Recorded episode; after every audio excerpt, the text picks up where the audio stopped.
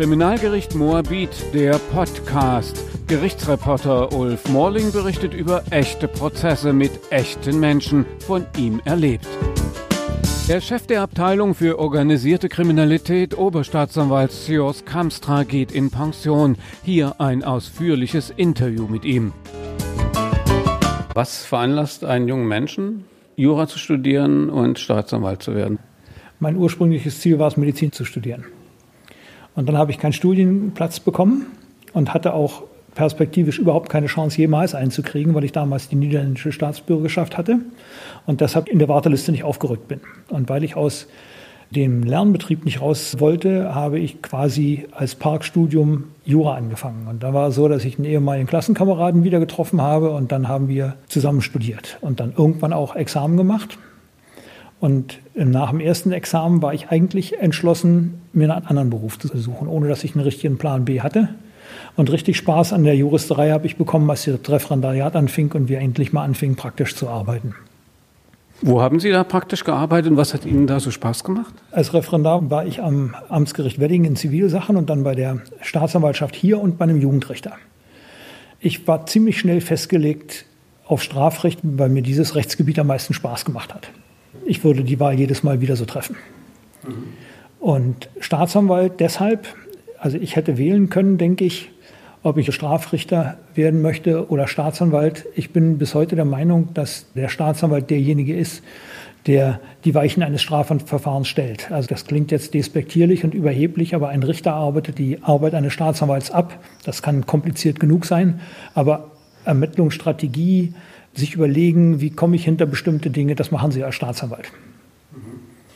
Wann sind Sie nach Moabit gekommen und was haben Sie dann hier gemacht im Einzelnen? Ich habe extra mal nachgeguckt. Bin Mai 1983 als Richter auf Probe hier eingestellt worden und sofort zur Staatsanwaltschaft gekommen. Damals auch in einer Abteilung, die sich mit Ausländerkriminalität befasst hat. Und dann war ich etwa zwei Jahre Richter in verschiedenen Positionen und habe, als dann meine Lebenszeiternennung anstand, mich dafür entschieden, zur Staatsanwaltschaft zurückzugehen. Und bin dann relativ schnell in die damalige Abteilung gekommen, die sich schon damals mit organisierter Kriminalität befasst hat. Und da bin ich im Wesentlichen geblieben, mit ein paar Unterbrechungen zwar. Also ich habe als ich Kriminalgericht Moabit, wurde, der Podcast, und Gerichtsreporter Ulf Morling berichtet über echte Prozesse mit echten der Menschen von aber ihm erlebt. Ist Korruptionsstrafrecht ähm, auch nur eine Ausprägung der organisierten Kriminalität. Und seitdem bin ich, sag mal, wieder bei meiner Lieblingsbeschäftigung angekommen und von da an bis zum letzten Tag OK-Staatsanwalt gewesen. Also was mir so aufgefallen ist, als ich Mitte der 80er Jahre das erste Mal hier war, dass mir die Staatsanwaltschaft als Außenstehender sehr hierarchisch vorkam, mit Raumumgangston und so weiter. Was braucht man denn für Eigenschaften, um hier so weit zu kommen, wie Sie gekommen sind? Und muss man allerdings auch sagen, so einen Ruf zu haben, so einen positiven Ruf. Ich habe viele Menschen jetzt gefragt, Verteidiger, Richter, andere Staatsanwälte. Ich habe keinen erlebt, der sie nicht wirklich schätzt. Wie erreicht man das? Äh, wie kommt man dahin? Ja, vielen Dank für die Blumen. Aber ähm, das kann ich Ihnen so nicht sagen. Ich, was, was macht einen guten Staatsanwalt aus? Also man muss Strafverfolgungsinteresse haben. Das meine ich jetzt nicht, dass man ein Bluthund sein muss, sondern man muss einfach eine Affinität dazu haben, äh, zu sagen, dass dieses Strafrecht die gesellschaftliche Ordnung mit aufrechterhält. Das klingt so abgehoben, aber ich glaube, das muss man haben. Man muss Spaß an Ermittlungsstrategie haben und auf der anderen Seite sich vor Augen halten, dass man jederzeit mit Menschen auf der anderen Seite zu tun hat. Und meine Erfahrung ist, das wichtigste Attribut ist Verlässlichkeit. Das, was man sagt, muss man einhalten, ob das schlechte Angebote oder gute Angebote sind. Was hat sich denn in den letzten Jahrzehnten an der Strafverfolgung, an der Härte, an der, mit der man dran ist, an den Straftaten, an den Tätern, was hat sich da verändert zum Besseren, zum Schlechteren? Also es hat sich historisch verändert. Also in der Zeit, als ich mit OK angefangen hatten, hatten wir noch eine Mauer durch Berlin und ein ziemlich übersichtliches Kriminalitätsbiotop. Mittlerweile sind wir eine internationale Stadt geworden. Das merkt man, merkt man der Kriminalität an. Das heißt, andere ähm, Protagonisten spielen eine Rolle mit in Berlin. Die Kriminalität hat sich tatsächlich verändert, wobei ich nicht sagen würde, ähm, besser oder schlechter ist einfach anders geworden. Also wenn, wenn ich mal so gucke, früher hatten wir mit Zuhältern zu tun, die haben Thailänderinnen ausgebeutet, heute sind es mehr Osteuropäerinnen. So, so meine ich das. Wir haben eine Veränderung in der digitalen und der technischen Welt, das merkt man allenthalben. Das Tempo erhöht sich. Wir sind auch als Ermittlungstruppen gezwungen, uns viel schneller auf veränderte Umstände einzustellen. Das macht es vielleicht ein bisschen komplizierter, aber das sehe ich vielleicht auch aus der Warte eines über 60-Jährigen, der nicht die Computertechnik mit der Muttermilch eingesogen hat. Das sehen andere vielleicht anders. Die Täter sind ja vielleicht von unterschiedlicher Ethnie insofern unterschiedlich geworden, aber es gibt jetzt für mich nicht den damals besseren oder heute schlechteren Kriminellen. Das würde ich so nicht sagen. Dann gibt es ja inzwischen auch Bedrohungen. Äh, das gab es ja aus meiner Sicht so früher nicht. Ist da was härter geworden, dass man jetzt auch Gesetzesvertreter äh, angeht? Ist es gleich geblieben? Meinen Sie jetzt Bedrohungen, was meine Person angeht, oder meinen Sie Bedrohungen, also über Bedrohungen zu meiner Person möchte ich nicht so sehr viel sagen. Über Bedrohungen allgemein und wenn man jetzt die aktuelle Situation sich etwa in, Stuttgart anguckt, was da passiert ist, würde ich schon mehr als, als Staatsbürger, als als Staatsanwalt sagen, das ist irgendwo auch das Ergebnis eines gesellschaftlichen Wandels. Man muss der Polizei auch vertrauen können. Und wenn ich unentwegt verbreite, dass diese Polizei, die wir haben, nicht vertrauenswürdig ist und sie noch dazu, jedenfalls die Berliner Polizei, am schlechtesten bezahle im ganzen Bundesgebiet, dann muss ich mich ehrlich gesagt nicht wundern, dass bestimmte Dinge erodieren, weil ähm, auf der Gegenseite Leute stehen und sagen, ähm, wir treten auf die Deppen der Nation ein. Das finde ich nicht gut. Kann man sagen, dass beispielsweise bei der Clankriminalität der Staat zu lange weggesehen hat? Kann man die Entwicklung noch zurückdrehen, die Familien bzw. zumindest deren Kinder noch in die Gesellschaft eventuell integrieren? Also das wäre jetzt ein Thema, über das man allein mal zwei Stunden reden würde. Ich, ich, würde mal sagen, ja, man hat zu lange weggesehen. Es war, meines Erachtens war die politische Kultur eine ganze Zeit lang so, dass Clankriminalität Ausländerkriminalität ist, weil die meisten Clankriminellen sind Ausländer. Und das hat man weggeredet, weil es politisch nicht gewünscht war, das so zu bezeichnen. Und das hat dazu geführt, dass man ähm, vielleicht die Stellschrauben nicht verändert hat, die die Clankriminalität verändert hätten. Also ich will das mal so sagen, als, als äh, Strafverfolger bin ich sozusagen am Ende der Nahrungskette. Die Fehler sind vorher gelaufen. Ich meine, das ist jetzt gar nicht unbedingt politisch, sondern da läuft in den Familien was falsch, da läuft in der Schule was falsch. Und das setzt sich fort und irgendwann werden die Leute mal kriminell und dann sind wir Staatsanwälte und Strafrichter dran. Und ich sage mal ganz deutlich, auch wenn ich mich lange damit befasst habe, wir sind nicht in der Lage, dieses Phänomen auszurotten. Ja, wir können als Staatsanwälte eigentlich nur dafür sorgen, zu zeigen, dass der Staat keinesfalls wehrlos ist und dass man zumindest mal so ein paar Eckpunkte setzen kann und den klaren Leuten zeigen kann, also irgendwann ist mal Schluss, wir können uns auch wehren. Ich bin schon der Meinung, dass wir viel früher ansetzen müssten. Wir müssen zusehen, dass der Staat sich den Respekt verschafft, auch bei kulturell anders gepolten Leuten denen also die Familie über anders geht, denen vielleicht sogar dann auch noch ihr Glaube über alles geht und die jedenfalls vor der Staatsmacht, jetzt meine ich es mal im guten Sinne, null Respekt haben. So treten sie auch auf. Und wenn Sie sagen, was hat sich verändert, bei den Clan-Kriminellen gibt es definitiv eine Veränderung im Vergleich zu anderen organisiert kriminellen Gruppen. Organisierte Kriminalität ist eigentlich nichts, was die Öffentlichkeit sucht. Die arbeiten im Geheimen und im Dunkeln, die Clan-Kriminellen nicht die protzen mit ihrer Kriminalität. Deren Straftaten finden in aller Öffentlichkeit statt. Die überfallen am helllichten Tag das KDW, die erschießen am helllichten Tag vor eisschleckenden Kindern einen missliebigen, äh, clanaffinen Mann. Die dringen ins Hyatt Hotel ein, auch am helllichten Tage und rauben die Einnahmen aus dem Pokerturnier. Das ist eigentlich nicht typisch für OK, das ist aber typisch für Clankriminalität. Das gehört für die so ein bisschen, glaube ich, dazu wie die goldene, brillant besetzte Rolex, wie der AMG Mercedes, also eine Art Statusaussage. Und das hat sich definitiv verändert. Und da sage ich schon, da sind wir Strafjuristen mit dafür in der Verantwortung zu zeigen, dass dem Staat gegenüber ein gewisser Respekt gezollt werden muss und man eben nicht machen kann, was man will. Aber wir brauchen auch die gesellschaftliche und politische Unterstützung. Gibt es diese politische und gesellschaftliche Unterstützung derzeit ausreichend?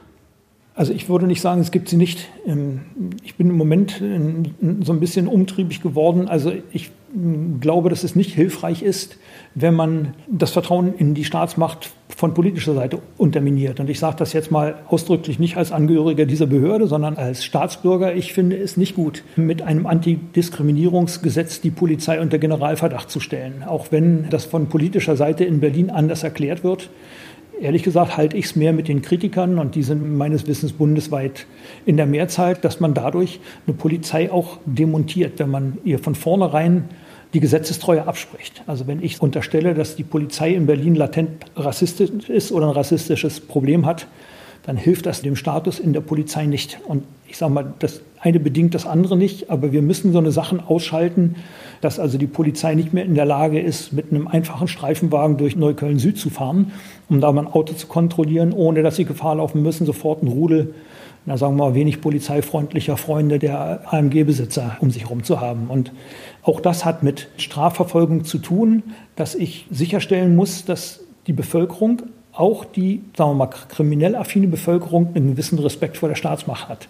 Und da muss ich nicht Teile der Staatsmacht politisch demontieren. Seit einiger Zeit wird hier versucht, die Politik der kleinen Nadelstiche bei der Bekämpfung der Clankriminalität durchzusetzen.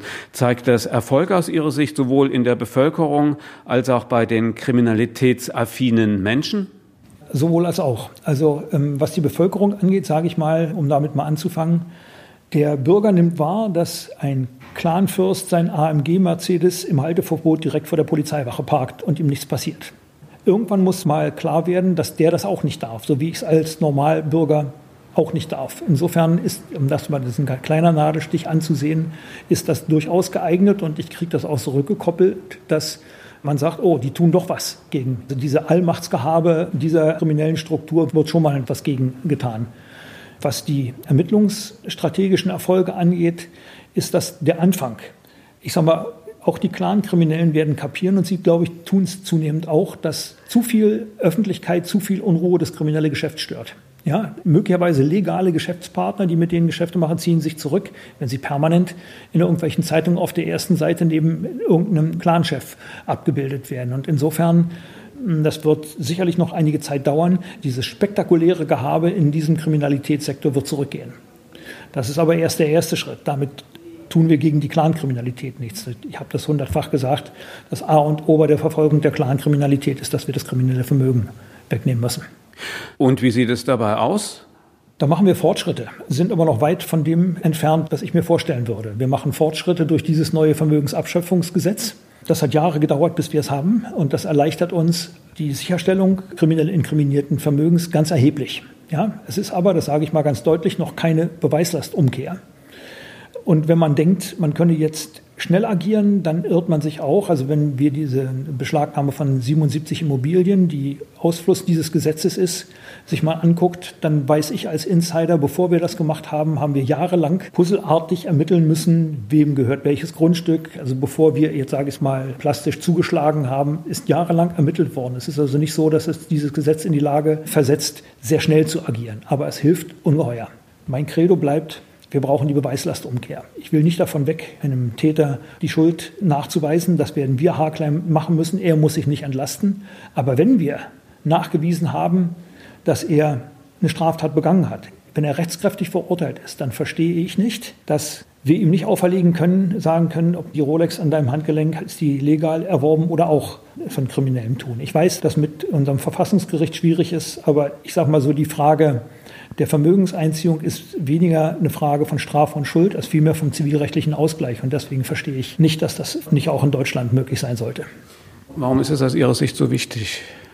Da spielen so verschiedene Umstände eine gemeinsame Rolle. Wenn ich mir so angucke, ein Clan-Krimineller sprengt ein paar Schließfächer einer Bank, erbeutet sechs oder sieben Millionen waren es damals so und wird dann verurteilt zu fünf, sechs Jahren, glaube ich, waren es. Ich weiß es nicht genau. Das Vermögen ist komplett weg. Das können die gut. Da haben wir noch erheblichen äh, Lernbedarf, wie wir das Verbringen von Tatbeute ins Ausland verhindern können. Das, diese Tatbeute jedenfalls ist weg. Und dann sitzt ein solcher Mann bei uns üblicherweise etwa zwei Drittel ab. Ich weiß nicht, wenn ich sechs Millionen in trockenen Tüchern habe, ob ich vier Jahre Knast in Deutschland nicht hinnehmen würde.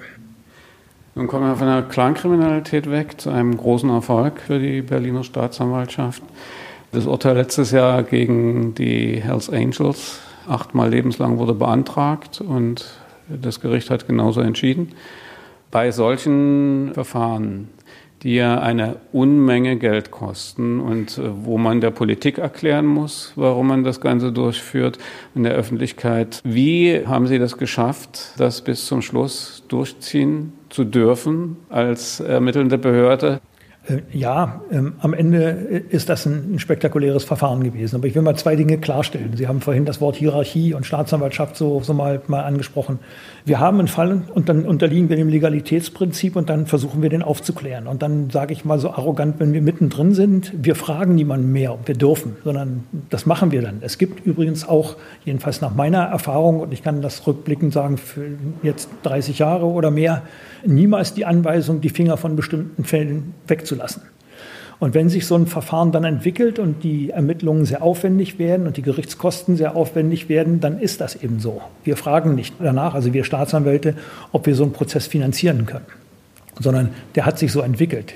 Ich würde mal anders sagen, man kann mal anfangen zu überlegen, ob es Möglichkeiten gibt, so eine sehr lange Hauptverhandlung durch geeignete Gesetze oder Gesetzeseinschränkungen zu verkürzen. Aber das will ich hier nicht ausführen, ob man am Beweisantragsrecht was ändert. Aber ich will das jetzt nur anreißen, denn das meiste Geld hat der Prozess gekostet, nicht die Ermittlung. Und auf der anderen Seite, ob man sowas machen soll, ich würde es jedes Mal wieder machen, ähm, weil ich der Meinung bin, wir sind auch dafür da, zu zeigen, dass jede kriminelle Gruppierung angreifbar ist. Auch die, die den Habitus haben, es kann ihnen nichts passieren. Dazu gehörten jedenfalls in dieser Stadt die Rocker. Ja, auch die haben ein erhebliches Gefährdungspotenzial und auch ein gehöriges Potenzial, Angst zu verbreiten, auch in der Bevölkerung. Also das sind so Typen, ich muss gar nicht mal wissen, ob der wirklich gefährlich ist. Wenn ich weiß, derjenige, der mir jetzt ins Haus geschickt wird, gehört zu den Hells Angels, weil da zucke ich schon zurück und sage, muss man vorsichtig sein. So. Die haben den Nimbus der Unantastbarkeit. Die Gruppe, die wir jetzt angeklagt und dann zur Verurteilung gekriegt haben, erst recht. Die haben ähnlich wie Clankriminelle die Stadt als ihre Stadt bezeichnet. Und dann rechtfertigt auch so ein immenser Aufwand schon mal das Ergebnis, dass man sagt, wir schaffen es, nicht nur die Kleinen von der Straße, also den kleinen Prospekt oder sowas von der Straße zu kriegen, sondern tatsächlich auch mal eine ganze Gruppenstruktur zur Verurteilung zu bringen. Ich würde mal, obwohl ich dieses Wort nicht so gerne gebrauche, sagen, das hat auch eine gewisse abschreckende Wirkung in dieser Szene. Müsste sich in Sachen Zeugenschutz und für die Kronzeugen, die auspacken wollen, mehr tun, damit die festgefügten Strukturen der organisierten Kriminalität besser aufgeweicht werden könnten? Das, ob sich mehr tun sollte, will ich nicht sagen. Aber ich bin ein äh, Befürworter der Kronzeugenregelung, die wir ja gesetzlich festgelegt haben, als Teil einer Ermittlungsmethode gegen gerade organisierte Kriminalität. Ich bin mir schon bewusst, dass Kronzeugen heikle Beweismittel sind. Ja, der Kronzeuge, also der, der sich entschließt, auszupacken bei den Hells Angels gegen seine Brüder und der weiß, dass er mit seinem Leben spielt, dass er das tut, macht das ja nicht umsonst, sondern er erwartet von uns, dass wir, wenn er spurt, am Ende die gesetzlichen Vorteile der Kronzeugenregelung mitnehmen kann. Die können wir ihm vorher nicht garantieren, denn das entscheidet das Gericht, aber wir können ihm schon sagen, wenn du kooperierst, dann werden wir uns dafür einsetzen. Und das tun wir unter Umständen auch. Und wir wissen dabei auch, dass ein Kronzeuge natürlich immer Gefahr läuft zu sagen, je mehr ich denen, also jetzt den Ermittlungsbehörden erzähle, desto mehr springt bei mir raus. Und deswegen werden wir die Angaben von Kronzeugen in jedem Fall besonders kritisch prüfen müssen. Jetzt will ich nicht lange drumherum reden. In dem Fall war das genauso. Wir haben die aus unserer Sicht sehr kritisch überprüft und sind zu dem Schluss gekommen, das, was dieser Kronzeuge gesagt hat, genau genommen was hier ein Kronangeklagter, war zum ganz überwiegenden Teil nachweisbar, unterlegbar und richtig. Es gibt eine Rechtsprechung des Bundesgerichtshofs, die ich in dem Zusammenhang völlig richtig finde. Allein auf den Angaben eines Kronzeugen können Sie eine Verurteilung nicht stützen. Aber Sie können den Kronzeugen schon als Grundlage für weitere Ermittlungen nehmen. Und wenn sich die Angaben des Kronzeugen verifizieren lassen, dann ist er ein wertvolles Beweismittel. Aus Sicht Ihrer langjährigen Erfahrung, was würde Strafverfahren noch effektiver machen? Welche Mittel müssten Staatsanwaltschaft und Polizei zusätzlich an die Hand gegeben werden? Ich will das mal nur beantworten für die Frage, wie kann ich Clan-Kriminalität oder organisierte Kriminalität vielleicht besser verfolgen. Also ich will mal nur ohne Anspruch auf Vollständigkeit so ein paar Sachen erzählen. Videovernehmung wäre für mich das Erste. Videovernehmung deshalb, weil man dann nicht nur lesen kann, was einer sagt, sondern genau hören kann, jedes Wort hören kann und man kann sehen, wie er es sagt. Ob jemand schwitzt, ob jemand die Augen verdreht und so weiter und so weiter. Das hat den Vorteil, dass sie Leute, die unter dem Eindruck einer Straftat stehen, insbesondere Opfer, jetzt rede ich mal vom Clanbereich, dass die in dem Augenblick, wo sie in, in der Ambulanz im Krankenhaus sitzen, ein Adrenalin bis unter dem Schädeldach haben und dann erzählen. In der Clankriminalität beobachten wir dann häufig, dass zwei, drei Stunden später die Aussagefreudigkeit rapide abnimmt. Das hat damit zu tun, dass andere Mechanismen eingreifen. Ja, die sogenannte Paralleljustiz fängt an. Ja, dem bislang Aussagewillen wird gesagt, ja, es könnte für dich Nachteile haben, andere, wenn du weiter aussagst, andererseits Vorteile, wenn ja so in der man versucht, ihn zu beeinflussen dann hätten Sie eine authentische Vernehmung und dann könnten Sie bewerten, wie das spätere Revidieren einer Aussage sich verträgt mit einer sehr authentischen Aussage, die Sie nicht nur aufgeschrieben lesen, sondern erleben können. Ich halte das für erheblich bedeutungsvoll, auch vor dem Hintergrund, dass so bestimmte Verteidigungsstrategien, die lauten, das hat er so nicht gesagt oder das hat er so genau nicht gesagt oder ihm ist vorher was angeboten worden, wenn er es sagt. Das ist mit dem Video erledigt. Das Zweite, was ich gerne stark verstärkt haben würde, ist der sogenannte, ich sage jetzt mal dieses, dieses unschöne Wort große Lauschangriff, also die akustische Wohnraumüberwachung. Wir haben sie im Gesetz, allerdings mit Hürden, die dazu führen, dass ich in meiner ganzen Karriere ein einziges Mal eine akustischen Wohnraumüberwachung beantragt und ähm, angeordnet gekriegt habe. Also das ist extrem schwierig. Nur die Schwachstellen fast jeder kriminellen Organisation sind ihre Kommunikationswege. Wir müssen also versuchen, da reinzukommen und mitzuhören, was reden die miteinander. Die reden selten zu Hause bei einem, einem Festnetztelefon, sondern die reden in der Shisha-Bar, die reden auf der Wiese, die reden in der Garage, irgendwie so. Dann meine ich, sollte es möglich sein, dass wir versuchen, in diese Kommunikationswege reinzukommen, auf Deutsch gesagt, mitzuhören. Das dritte hatte ich schon gesagt, ist die Beweislastumkehr bei der Vermögenseinziehung. Das ist für mich die Kardinalforderung. Ähm, schlechthin. Das waren jetzt nur drei Beispiele und dann lassen Sie mich vielleicht in dem Zusammenhang mal eins sagen, und das ist die Frage, warum kriegen wir das nicht? Ich sage mal so, wir Staatsanwälte arbeiten mit dem, was uns das Gesetz an Maßnahmen in die Hand gibt. Und die Maßnahmen beschließt der Gesetzgeber. Und der tut sich manchmal schwer. Also ich bin manchmal, wenn ich sage verwundert, dann habe ich das mal sehr defensiv ausgedrückt, wie lange manche politischen Entscheidungen dauern. Also wenn Sie mal gucken, wie lange dauert es schon, bis wir eine Entscheidung darüber kriegen, ob die Polizei einen Taser einsetzen darf? Wie lange hat es gedauert, bis wir das neue Vermögensabschöpfungsrecht bekommen haben? Das Videoüberwachung, auch so ein, so ein Thema. Ja, wie lange wird da schon politisch vorwärts und rückwärts debattiert, bis mal irgendeine eine Entscheidung trifft? Ich habe als Staatsanwalt eigentlich nichts dagegen, wenn mir die Politik sagt, bestimmte Maßnahmen wollen wir euch nicht geben, weil, das weiß ich auch, prozessuale Maßnahmen immer mit der Einschränkung von Persönlichkeitsrechten anderer verbunden sind.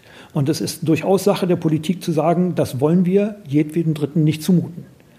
Nur, ich finde es nicht so schön, wenn die Politik das tut, indem sie so bestimmte Etikette verteilt. Also ich will mal ein Beispiel nennen, ich bleibe bei der akustischen Wohnraumüberwachung. Die Debatte der Wohnraumüberwachungsgegner begann damit, dass man das Ding umbenannt hat. Großer Lauschangriff, das kriegt sofort einen negativen Touch und auf der Ebene dann, dann äh, weiter diskutiert. Ich denke, dass der Bürger verlangen kann, dass die Politik ihm auch erklärt, warum er bestimmte Maßnahmen nicht anordnet.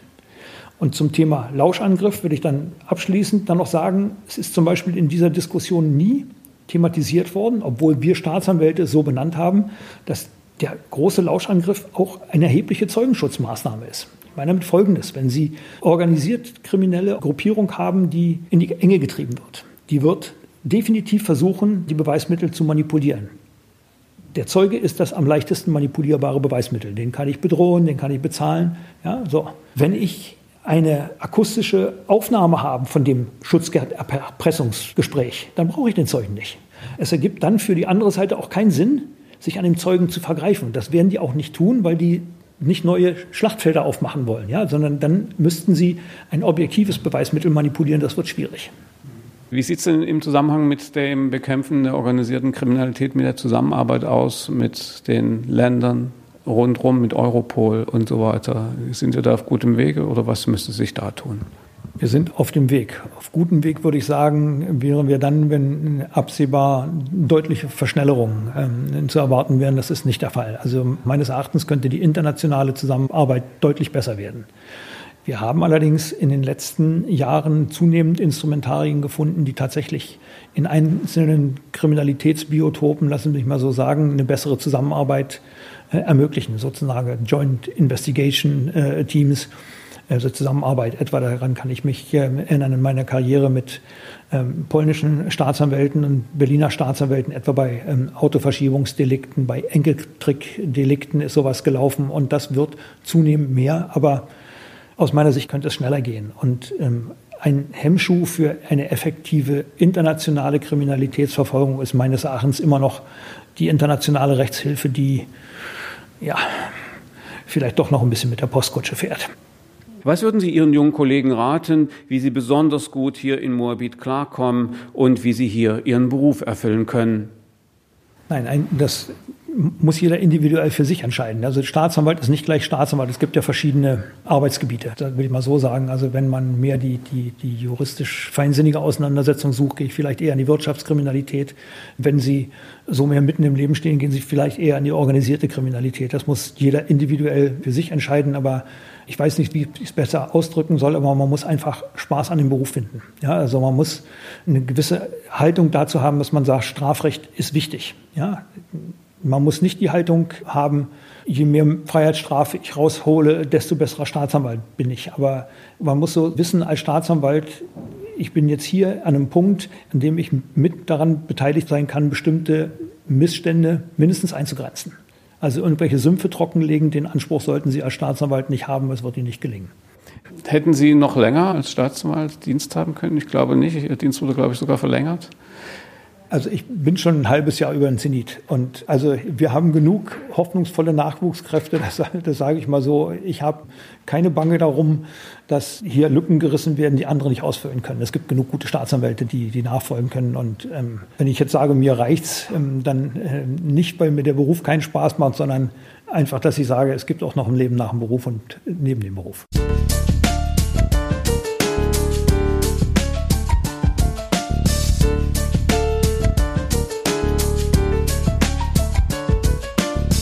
Kriminalgericht Moabit, der Podcast. Gerichtsreporter Ulf Morling berichtet über echte Prozesse mit echten Menschen, von ihm erlebt.